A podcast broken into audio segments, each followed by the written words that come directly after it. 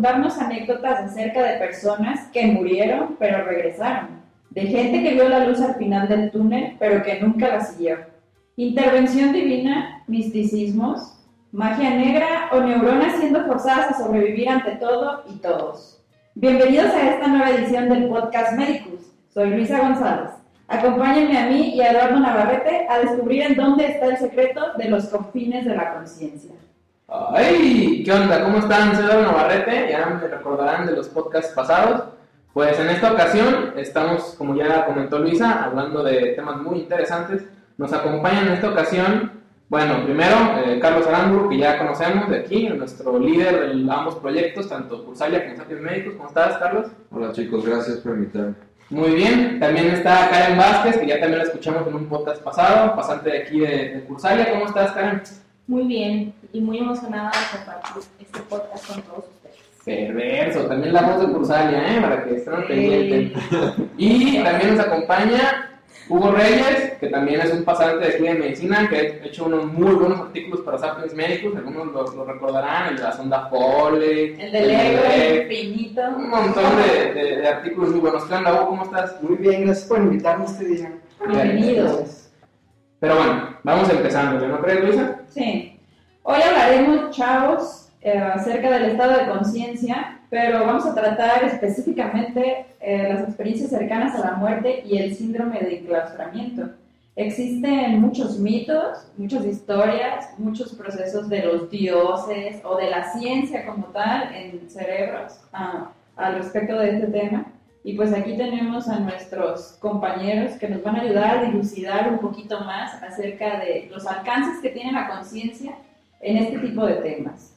Charlie, ¿cómo, ¿cómo definirías una experiencia cercana a la muerte? Desde tu punto de vista, que todos sabemos, súper fan de la neurociencia. Híjole, pues es un tema eh, que desde que surgió la propuesta de realizarlo eh, me fascinó, me puse a investigar acerca de él.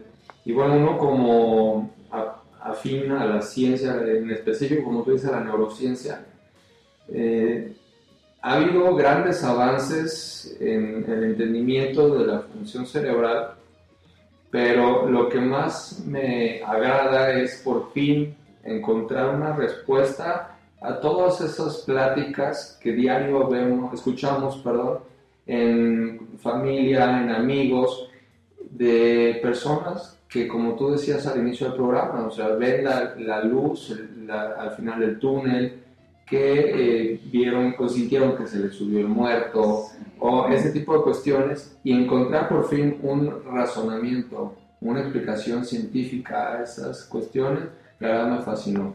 Entonces, creo que, digo, podemos ahorita profundizar un poquito más en el tema y al final o más adentro del, del programa, pues les, les platicamos un poquito de lo que se ha avanzado dentro de la neurociencia, sobre todo desde el aspecto de la neuroimagen, que es como se ha podido ver el funcionamiento cerebral, dado que no podemos ser invasivos, no podemos meter unos electrodos a un cerebro de una persona viviente. ¿no? Qué mal. Que a veces sí se hace, pero no deberíamos. Ya se están ganas, pero... Bueno, Karen, ya nos dijo Charlie que él considera como experiencia cercana a la muerte. Ahora, tenemos en, en consideración que tanto esto como el síndrome de locked-in o enclaustramiento tienen que ver con el estado de conciencia. Ahora tú dime, ¿qué es la conciencia? ¿Qué es el estado de conciencia? Porque todos, todos decimos, está consciente, sí, pero ¿qué es eso? O sea, la definición como tal. Pues el estado de conciencia puede ser como un conocimiento que se tiene de sí mismo y del entorno, ¿no? Estar aquí y ahora y estar consciente de eso. También puede ser este, un- una cierta parte moral de tus valores, de, de- de tu familia, todo ese entorno que tienes. Creo que es un, es un, es un tema per se que causa mucha controversia dentro de la neurociencia.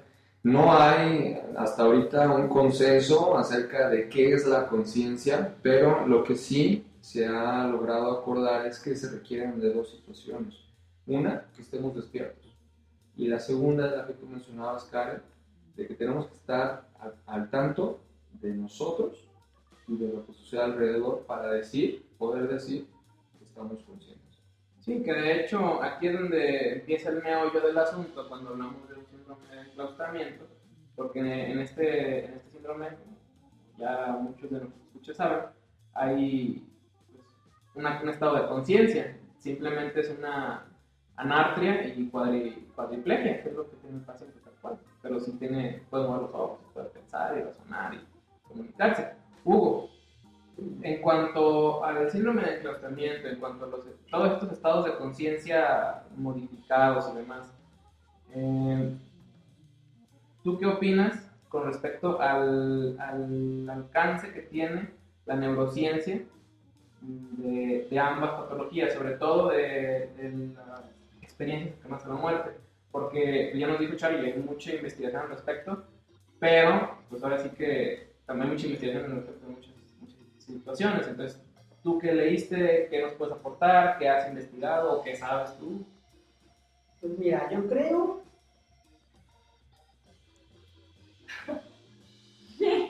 Ay, Ay, ay. Bueno, yo creo que eh, el síndrome de enclaustramiento es una de las cosas más um, feas que le puede pasar a una persona, debido a que lo, lo único que pueden mover son los ojos, y a veces, no siempre. Pero estar consciente y estar eh, alerta de que tú sabes que estás ahí, pero las demás personas no te ven, o no saben, no, bueno, no te ven, no te escuchan, no te puedes expresar, no puedes hacer nada, ha de ser como muy desesperante, ¿no? La, mera sensación de no poder hacer las cosas que quieres, pero sabes que estás ahí estás consciente, pero las demás personas no saben que estás consciente. De hecho, la primera des- descripción que hay, ahorita me acuerdo de, de síndrome de enclaustramiento, es en, no sé si han leído El Conde de Montecristo, que hablan de, Monsieur Noitier de Bolafón, de Villafón, que tenía un síndrome de enclaustramiento y le decían como un muerto que mueve los ojos, porque no puede mover brazos, no los ojos, entonces está, está feo, como dice Hugo. Pero ahí precisamente de, de- de llegar de, a esos, con- de, de esos conceptos a los conceptos que tenemos ahora es totalmente otro mundo. Sí. Y ahora, de las, de las cuestiones que, que fundamentan el síndrome de enclaustramiento, en muchas ocasiones se trata de microinfartos que existen a nivel de puente, ¿verdad? y que pre- precisamente es un punto crucial dentro de las vías de neurotransmisión, tanto aferentes como eferentes, que permiten, nos permiten manifestarnos en el sentido de decir estamos conscientes a través del movimiento de corporal, expresión facial y demás. Bueno, muchachos, una pregunta que a mí me gustaría hacerles y que creo que bastantes personas nos gustaría saber. Hablamos mucho de este tema, pero en realidad alguna vez nosotros hemos sentido o vivido este tipo de experiencias como para que lleguemos a tal grado de tener la curiosidad de saber por qué pasa esto y que lo hayamos descubierto aún o no. Charlie, ¿alguna vez te ha pasado algo así? La única experiencia que he tenido al respecto es, eh, como dirían coloquialmente, es alguna ocasión sentí que se me subió el muerto, ¿no? Y es una sensación bastante Fea. fuerte, porque eh, es como si uno estuviera consciente de que está acostado, uno moverse pero no puede, y siente un, gran peso en el- en- arriba del cuerpo, entonces esa, esa es la única experiencia que he tenido al respecto y que precisamente cuando se propuso el tema quise leer más. Ujú. Karen, ¿alguna vez? Pues no sé si afortunadamente o lamentablemente, pero nunca me ha pasado nada similar, ninguna experiencia. Pues qué bueno. ¿verdad? Y a ti, mi estimado Hugo. No, yo al contrario de Karen, fácil, fácil, como unas 7, 8 veces. Pero no nada más que se me suba el muerto, sino que no sé si son sueños o si de verdad es una experiencia diferente, pero me ha, me ha tocado que me veo levantado de mi cama, volteo a ver a mi cama y estoy allá acostado. En esas veces, cuando estoy consciente, literalmente, o sea, ya estoy como consciente de mí mismo, de que no sé qué está pasando, siento como que alguien me alienta y me puedo mover, me levanto de la cama. En vez de estar parado, estoy de acostado. Hay, hay tres experiencias eh, principalmente que se perciben como cercanas a la muerte. Una de ellas es la que dice, platica Hugo, que ha tenido en 6-7 ocasiones. La, la, otra es eh, ver el mundo desde una, eh, de una perspectiva, digamos, elevada, distanciada, tener un panorama general del mundo, ¿no? Y la tercera es ver al, el cuerpo el, de uno mismo desde frente, es decir, como si nos tuviéramos frente a un espejo. Esas son las principales, las tres principales experiencias cercanas a la muerte que la gente reporta. Aunque en realidad también hay, bueno, hay otras experiencias que ahora sí que más coloquialmente nos dicen que, ay, es que vi que pasó con mi vida delante de mis ojos, o que vi el famoso túnel, que por ahí, o que vi a mis familiares ya muertos que me estaban Ajá, llamando. están llamando, o, o por ejemplo, me regresaron. exacto, o que vi, vi a mi abuelita y entonces cuando la vi me sentí muy bien, y ya sentí que todo iba bien y me regresé a este cochino mundo, ¿verdad? Así dice la gente. Entonces esas son como, como coloquiales, pero la cosa aquí es, en realidad son experiencias extrasensoriales que tenemos que llamar a los paranormales y que ven un reportaje extremo, o se puede explicar por completo la neurociencia, o a lo mejor se puede explicar un poquito. No sé qué me pueden decir, creo que alguien que apoyar. De, de, de hecho, hay, en mi opinión, dos factores que influyen mucho en la percepción de las personas acerca de, este, de estas situaciones. Una es el desconocimiento acerca del tema, porque si nosotros como médicos muchas veces desconocemos acerca de la neurociencia de estas situaciones, pues ahora la población en general peor. Y en segundo lugar es las creencias. Depende la religión que uno tenga, depende de en el hogar cómo creció uno con las historietas de terror de entre los primos, en, eh, no sé, en un cumpleaños de la abuelita, ¿no? ya que se hizo noche. O sea, hay muchas cuestiones culturales, sociales, religiosas, que influyen, además del desconocimiento de la ciencia atrás de estas situaciones, y que dan al final pues, la opinión la creencia de que uno está fuera del cuerpo y viendo la luz. Sí. A mí en lo personal, bueno, yo soy muy religiosa y a mí me gusta mucho mi religión porque he encontrado ciertas cosas ahí. Y en una ocasión, en algún retiro espiritual y estas cosas, shows de los católicos que hacemos constantemente, me tocó ser testigo de, de una niña que pues estaba poseída, entre comillas, y que siete de mis compañeros hombres servidores de, de este retiro espiritual no podían levantar del suelo.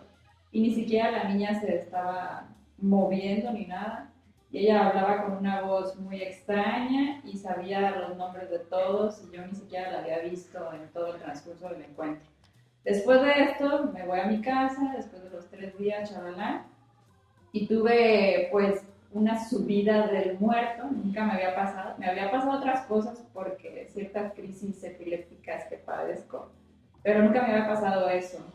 Y después me puse a pensar, o sea, si es un problema de mis neuronas, si es alguna alucinación extraña, algo que se parezca a mi problema ya epiléptico de base, o si es algo que de verdad está más allá que no puedo explicar simplemente con recurrir a los libros de neurología. Entonces me puse a buscar al respecto de esto y pues en realidad la mayoría de las cosas que encontré es que los estudios no son concluyentes. Entonces, ¿cómo sé que eso no es algo más allá, algo más divino, etcétera? Y que sí está pasando de verdad en mi cerebro, en mis neuronas, de una manera física y que se pueda palpar en algún momento. Bueno, para que no se estresen, radio escuchas, yo soy agnóstico, entonces está esto contrarrestado. No soy ateo, todavía no, porque pues obviamente, ajá, pero me rijo por el método científico, hasta cierto punto. Y una parte de mí también es humanista. Entonces, hablando de lo que dice Luisa, me gustaría darle la contra, pero no puedo como agnóstico. Les voy a decir por qué. También en la investigación yo dije, bueno, pues obviamente, hablando desde el punto de vista este, científico, método científico, entonces esto va porque ahorita se lo vamos a, a preguntar a ustedes, chicos. Dentro del método científico uno tiene que obedecer o tiene que hacer frente a la, a la evidencia que esté correcta, la evidencia que esté fundamentada y que todo esté bien hecho. Entonces, mientras no haya una evidencia concreta de que algo tiene una causalidad o que algo es consecuencia de otra cosa, no podemos hablar de, de decirlo, es esto. Obviamente hay cosas que se saben por, por, la evolución del mismo ser humano, pero no se puede afirmar hasta que no tenemos la, la, la famosa medicina basada en evidencias. ¿no? Entonces, en este asunto, híjole, en los últimos años de la neurociencia ha habido eh, muchísima investigación y han hecho un montón de cosas. Y como comenta Luisa, yo estuve buscando y buscando y me puse a ver y me puse a ver artículos y, y en realidad no hay estudios que sean 100% concluyentes de algunas experiencias cercanas a la muerte. Por eso hace rato como que dije varias porque hay unas que todavía no están, se han explicado. Por ejemplo, lo del túnel. En el túnel se cree que puede ser por una isquemia de la retina, que la isquemia de la retina va haciendo, ajá, que va reduciendo y la luz central y lo demás oscuro. Pero el contenido, como mencionabas, Charlie, la cosa, este, eh, ya más, más personal o más eh, religiosa, como quieran verlo, no lo explica la isquemia de la retina. No, Y- pero lo explica las áreas mesiotemporales, donde tienes la amígdala, donde tienes el hipocampo, y ahí están tus recuerdos, están tus memorias y están tus sentimientos. Sí, Entonces, pero las experiencias cercanas a la muerte tienen que ver no nada más con, o sea, todas las experiencias cercanas a cualquier tipo de muerte. Dígase accidente, dígase infarto al miocardio, dígase ictus, y todas las, todas las, eh, las teorías que explican neurocientíficamente las experiencias cercanas a la muerte tienen que ver con, con cuestiones vasculares o con malformaciones en el cerebro. Por ejemplo, alguien que va a sufrir un accidente, ciertas cuestiones se explican, pero otras no. O sea, por ejemplo, alguien que va a sufrir un accidente no va a tener isquemia en la retina, por ningún- no, no, no llega a ese punto. pero los niveles, o sea, hay uno, el- uno de los órganos que principalmente tienen que ser irrigados en una situación de emergencia en el cuerpo es el cerebro. Y esta situación de emergencia, eh, además de que causa eh, la alteración electrolítica y la falta de suministro de oxígeno y glucosa, tenemos una alteración per- por, por consiguiente de la actividad eléctrica. Y esa, esa alteración de la actividad eléctrica, del patrón de descarga neuronal, en, en- dependiendo del área en la que esté, es donde vamos a tener la afectación. Entonces, por ejemplo, si tienes ese sentimiento de, este, de, de- ¿cómo, cómo te diré? La, la asociación a recuerdos o a, a seres cercanos muy queridos, junto con la sensación de amor o el sentimiento de amor, perdón, y demás, hay una área específica en el cerebro que no, o sea, no podemos decir, en todas las personas está exactamente en ese punto pero es un área que generalmente en, los seres humanos se asocia a, ¿no? E inclusive, o sea, aunque no hay estudios concluyentes dentro de la neurociencia, y esto te voy a decir por qué, porque no podemos invadir un cerebro humano vivo. Todo lo que se está tratando de, de hacer es a través de la neuroimagen, digamos a través de un, de un eh, estudio a través de, de positrones, ¿no? ver la actividad neuronal en ciertas regiones corticales. Magnetoencefalografía. Exacto. ¿no? A través de eso podemos aseverar que esas regiones pertenecen a X o Y función. Por eso no son concluyentes. De hecho, eso es lo que lo hace, o sea, ahorita los neurocientíficos están como Charlie con la desesperación de que saben, saben que, que eso lo puede explicar, pero todavía no lo pueden explicar. Desde el punto de vista científico, pues no les, no les, o sea, uno como persona que se rige por la medicina no puede decir, ah, pues tiene explicación neurocientífica, porque todavía no se puede explicar. Entonces, la, la persona religiosa, la persona que, que tiene sus ideas este, personales, todavía tiene su luchita porque todavía no se ha delucidado al 100%. A lo mejor en unos dos años esta plática ya está caducada y ya se puede delucidar y ya todo lo que estamos diciendo no vale. En seis meses te aseguro que ya está caduco lo que ahorita estamos hablando acerca de la neurociencia. Es es una un- ciencia sumamente... Es, ahorita eh, lo que fue hace 150 años la mecánica automotriz y la evolución que tenía o simplemente las comunicaciones en los últimos 50 años. Esto no lo podemos hacer hace 50 años, muchachos. De la puede escuchar. tercera a estar escuchando el podcast en la computadora. es- En una página web, Sapiens Médicos, Sí, son cosas impresionantes. Karen, dinos, ¿tú qué opinas sobre esta, este dilema neurocientífico sobre las experiencias cercanas a la muerte? Que sabemos que lo explica o, o creemos saber que lo explica, pero todavía no podemos. Yo digo que precisamente es eso, ¿no? Existen muchísimos avances y muchos estudios de diferentes neurociencias, pero sin embargo, aunque no se ha podido explicar, las personas adjudican eso a sus creencias, a su espiritualidad, a su religión. Si fuiste inculcado con que si eres católico, fuiste inculcado en que vas a ver un túnel, en que vas a llegar al, al cielo, en que va a estar Dios esperándote y te va a juzgar, es lo que tú crees durante toda tu vida. Entonces es un momento en el que, si es un momento crucial, si tu cerebro está sufriendo isquemia, simplemente te dejas guiar o crees o tienes el recuerdo de tus bases más arraigadas o, digamos de tus cimientos que, que, que creciste desde que eras un niño, ¿no? Entonces yo creo que básicamente es eso. ¿Qué religión tienes? ¿Qué, si estás bien espiritualmente contigo, si no estás bien espiritualmente, si tienes algún tipo de conflicto contigo mismo o algún pendiente o proyectos o lo que sea. Creo que es básicamente eso, ¿no? Como la precisión de cada persona, pero sí creo que la neurociencia algún día lo va a explicar, seriamente todo. O pronto, como Charlie está casi, casi apostando. Ahora, Hugo, una cosa que también va a tener aquí controversia, esa es la idea, ¿no? La neurociencia, como dice Charlie, va a poderlo explicar. Tarde que temprano lo va a poder explicar, y eso es por pura lógica, porque la ciencia va avanzando los agigantados. La pregunta aquí, Hugo, que te hago, porque te conozco, es necesario que demos con esa respuesta. En cuanto a experiencias cercanas a la muerte, es necesario que las personas sepan que esto se da por algo neurológico, o es mejor dejarlos morir pensando que vieron a su abuelita y que eso los hizo ¿Es felices. necesario que Charlie gane el primer Nobel por descubrir esto? ¿O, o no nos podemos quedar así?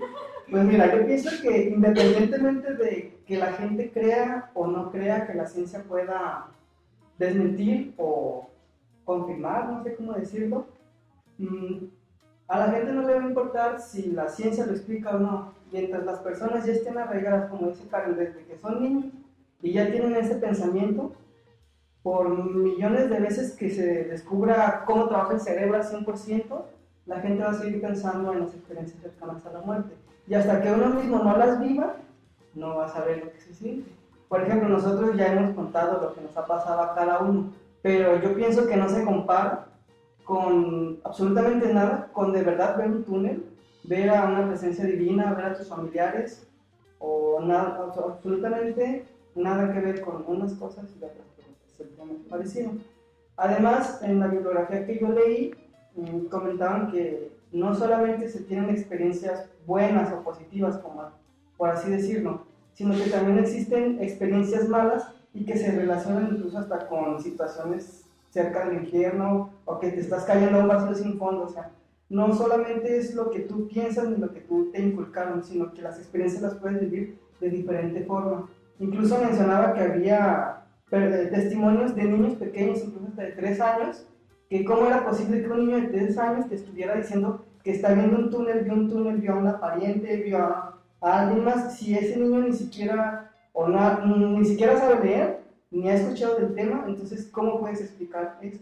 Pues ahí, eh, mira, cuando en, en as- en ciertos aspectos que se han podido reproducir de estas experiencias cercanas a la muerte, se, puede, se ha podido determinar las áreas que, que se piensa están principalmente afectadas, así como se, no, no haces diferencia entre una persona, un adulto de 35 años o un niño de 3, la experiencia es la misma, a pesar de que los tres factores que ya habíamos mencionado, que es el social, el religioso y el, el- ¿cómo se llama? El cognitivo, eh, no están, tiene la misma experiencia. Quiere decir que esa área que está generando la experiencia probablemente pues, esté siendo afectada. Otra cosa es que eh, cuando disminuye el flujo sanguíneo al cerebro, entra en un estado anóxico o hipóxico. Y esto causa una cascada neurometabólica. Entonces, imagínense toda esa cuestión de neurotransmisores, toda esa, digamos, lluvia de neurotransmisores que están tratando de poner el cerebro al máximo, asociado a el patrón de descarga neuronal eh, incorrecto, pues de ahí que se generan todas estas experiencias locochonas. ¿no? Y fíjate, aquí, hablando de eso, también, híjole, es que también es la frustración de que todo lo que dices teóricamente es correcto, pero... Teóricamente. Exactamente. O sea, como tú dices, como no se ha podido hacer investigación más a fondo en ese sentido, eh, nos quedamos en el probablemente por la de- de- irregulación del glutamato, probablemente por la liberación de opioides, probablemente por la isquemia de la retina, Y eso agrégale la adrenalina, la dopamina, que de, de los rescatistas que estén tratando de salvar la vida al paciente. ¿no? También alteraciones en el, en el oxígeno, alteraciones en el CO2, alteraciones en el potasio, pero enfatizo el probablemente. O sea, de la, de la cuando menos que, que yo revisé de, de 2014, esto, poquito de 2015, no hay un artículo que diga, aquí demostramos que esto se hace en Bueno, dosis". pues vamos a ponernos a investigar. Y, y Hay que ser los aquí, primeros. y aquí Pónganse chavos. entra una cosa bien padre, que es con lo que yo este, quiero entrar a la última parte del podcast, que es como, híjole, sabroso. Epistemológicamente, o hablando ya del conocimiento del hombre, em, tenemos que, como médicos, optar la alternativa que sea más adecuada para nuestros pacientes. Para nuestros pacientes. Entonces, una de las bibliografías menciona que nosotros tenemos que ser muy juiciosos, siempre, obviamente como médicos tanto para un lado como para el otro lado. Decía, bueno, una vez como médico, dicen, ah, pues que tiene una explicación lógica porque es una acidosis metabólica y demás y no sé más. Y entonces cualquier estudio que diga que es por otra, no, es que es una cosa... Y si el paciente me dice, no, no, no, es que está explicado por esto. Entonces uno a veces tiende a juiciar eh, o, a, o a tener una a prejuiciar o a tener una tendencia hacia ciertas cuestiones que uno piensa que son las que científicamente demuestran todo. Y yo creo que para lo que estamos nosotros como médicos jóvenes y como miembros sapiens médicos y de Cursalia, para romper paradigmas, para romper los esquemas del médico de 60 años que llega con la verdad en la mano y que nadie se la puede refutar. Es como, ¿sabes qué? Probablemente lo pero si es esta otra cosa. Caray. Karen, ¿qué opinas sobre esa, esa cuestión eh, entomológica, sobre enjuiciar a una, una experiencia cercana a la muerte desde como médico, decir, no, esto, esto es neurológico, ya, sigue. O tener una visión más amplia, o estar como en el medio, o ser totalmente religiosos y ahorita nos vamos a misa, ¿qué hacemos? Perdón por sus pecados. ya sé, voy al infierno, amiguitos. Pues yo creo que, híjole, es que yo sí estoy muy del lado de la ciencia, muy del lado de Charlie. yo creo que sinceramente todo tiene una explicación científica y, y- y aunque todavía no lleguemos a la explicación porque todavía no hay los estudios concluyentes en sí, yo sí creo que todo va a llegar y toda explicación va a surgir y aunque todavía nos hacen falta muchísimos avances este, la medicina, sí creo que todo algún día va a llegar a salir a la luz. ¿Tú, tú qué opinas, mi estimado Hugo? Te vi sufriendo. Pues mira, por muy, muy de todo lo que yo piense, porque yo sí creo en estas cosas, porque les digo, me ha pasado y se siente horrible. Este, yo pienso igual que ellos. Yo creo que en algún momento, cuando sea, bueno, cuando ya no sea eco, invadir el cerebro, Cuando hay una forma de invadirlo. Ándale, sin causarle daño, y si se puede llegar a ser, lo más probable es que probablemente que sí se encuentre la causa de por qué las personas tienen este tipo de visiones o sensaciones, sentimientos y demás. Digo, Pero si se ha descubierto que los perros tienen conciencia y que aprenden más que ven negro. palabras, ¿por qué no en el ser humano también se pueden descubrir estas cosas? pero por el momento y mientras llegamos a esa época, yo estoy en medio.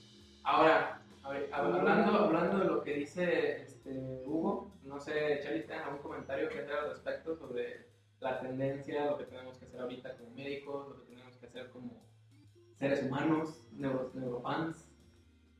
No, no, creo que no están peleadas eh, las dos tendencias. De- ante- antes que otra cosa, se debe respetar la opinión y la creencia de cualquiera de nosotros. Seamos más hacia el lado de la religión y lo supernatural o más del lado científico. Eso necesita quedar claro, pero para todos estamos en libre convivencia y libre creencia, ¿no? Pero creo que sí, como hombres y mujeres de ciencia, necesitamos crearnos o reflexionar, recrearnos ideas o reflexionar acerca de lo que estamos leyendo, viendo y escuchando, o sintiendo inclusive cuando hemos tenido las experiencias, y pensar de manera científica acerca del tema. Aunque no haya estudios concluyentes, creo que como médicos y, profesionales de la salud debemos enfocarnos a buscar esas soluciones y tratarles de buscar una respuesta siempre respetando pues, lo que los demás opinan. De hecho, ¿Sabes qué es lo más feo de todo? El problema es que cuando te pasa, te quedas tan paralizado y no piensas absolutamente nada en que ya quieres que te pase, o sea, que ya se termine. Y ahí, como. Sí, ¿Quién te ayuda? también tiene mucho que ver el factor cognitivo. O sea, cada quien, por más hombres de ciencia que seamos, somos hijos de doña fulanita y don fulanito, vivimos en la casa fulanita, y crecimos, y obviamente cuando teníamos 4 o 5 años no éramos hombres de ciencia. Entonces, es como parte de nuestra cosa personal que se involucra. Y al final, pues como seres humanos, ante situaciones que ponen en reto nuestra vida, como cualquier ser vivo en todo este mundo conocido, pues buscamos algo que nos dé como regocijo y que nos ayude a no sentirnos tan perdidos en ese momento, que a lo mejor para unos no es tanto pensar como esto me está pasando porque probablemente mis neuronas están teniendo una hipoxemia y están trastornándome y una crisis paroxística, ¿no? Sino más bien pensar como, Ya que se acabe. ya, por favor, ya no puedo con esto, o sea, ¿por qué, por qué me Está pasa esto a mí? Ah, este muerto está muy Muerto, gordo. aléjate. Baja de peso, o no sé, algo. Pues está en nuestra naturaleza como seres humanos buscar la sobrevivencia en cualquier situación de peligro, Sí. ¿no? Y en ese momento no vamos a estar pensando en, la- en las regiones corticales puedan probablemente estar alteradas y cómo podemos contrarrestarlo. ¿no? No. Obviamente. No. Pero Pero como médicos, como médicos, sí podemos pensarlo a favor de nuestros pacientes. Que es básicamente aquí la, la cuestión clave de que, pues bueno, si yo, por ejemplo, Hugo dice, pues yo tengo una experiencia, la, la, pero como médico ya sé qué gacho se siente y Sí. sé que a la señora le puede estar pasando y sé lo lo que puede estarlo desencadenando y cómo le puedo yo ayudar. Aquí, hablando de lo de Hugo, yo quiero, bueno, mi- cerrar mi pequeña participación hablando de una, una cuestión muy bonita que muchos de nosotros conocemos, que es muy famosa, que es la, la caja de Schrödinger, que, que es este, para quien, ajá, para quien no la conoce, pues este, este cuate eh, ideó, bueno, tenía como que sus ideas acá bien chidas. Y de- Podemos estar en varias dimensiones. Ajá, imaginemos una caja y que el ca- hay un gato dentro de esa caja. Entonces, mientras el, el gato puede estar vivo o puede estar muerto. ¿Por qué? Porque él, aparte de todo esto, añadió veneno a la ecuación, una pequeña cucharadita de veneno que se podía romper o no adentro de la caja mientras el gato estaba ahí. aleatoriamente. Entonces, si nosotros no rompemos el veneno, el gato dentro de la caja está vivo. Pero si el veneno se rompe y nosotros no nos damos cuenta, el gato para nosotros puede seguir estando vivo porque no lo vamos a saber, pero tal vez ya esté muerto. Por lo tanto, hay una disyuntiva acerca de otra dimensión. Entonces, bueno, ahora sí que a, grosso modo, en esa caja, mientras no la abramos, el gato puede estar vivo o puede estar muerto. Entonces, mientras no abramos la caja del cerebro, de la neurociencia, puede ser una cuestión religiosa o puede ser una cuestión científica. Entonces, mi recomendación para nuestros escuchas, para mis compañeros de aquí, es que pues vayamos sacando eh, ganzúas, este, destornilladores y pues hay que empezar a abrir esa caja ya sea que el gato esté vivo o el gato esté muerto. A pesar de, pues, de mis creencias religiosas, y así soy un poco fría y yo pienso que la experimentación en seres humanos pues, se prestan a eso. en beneficio de la ciencia para poder ayudar en algún momento a la humanidad se me hace bien.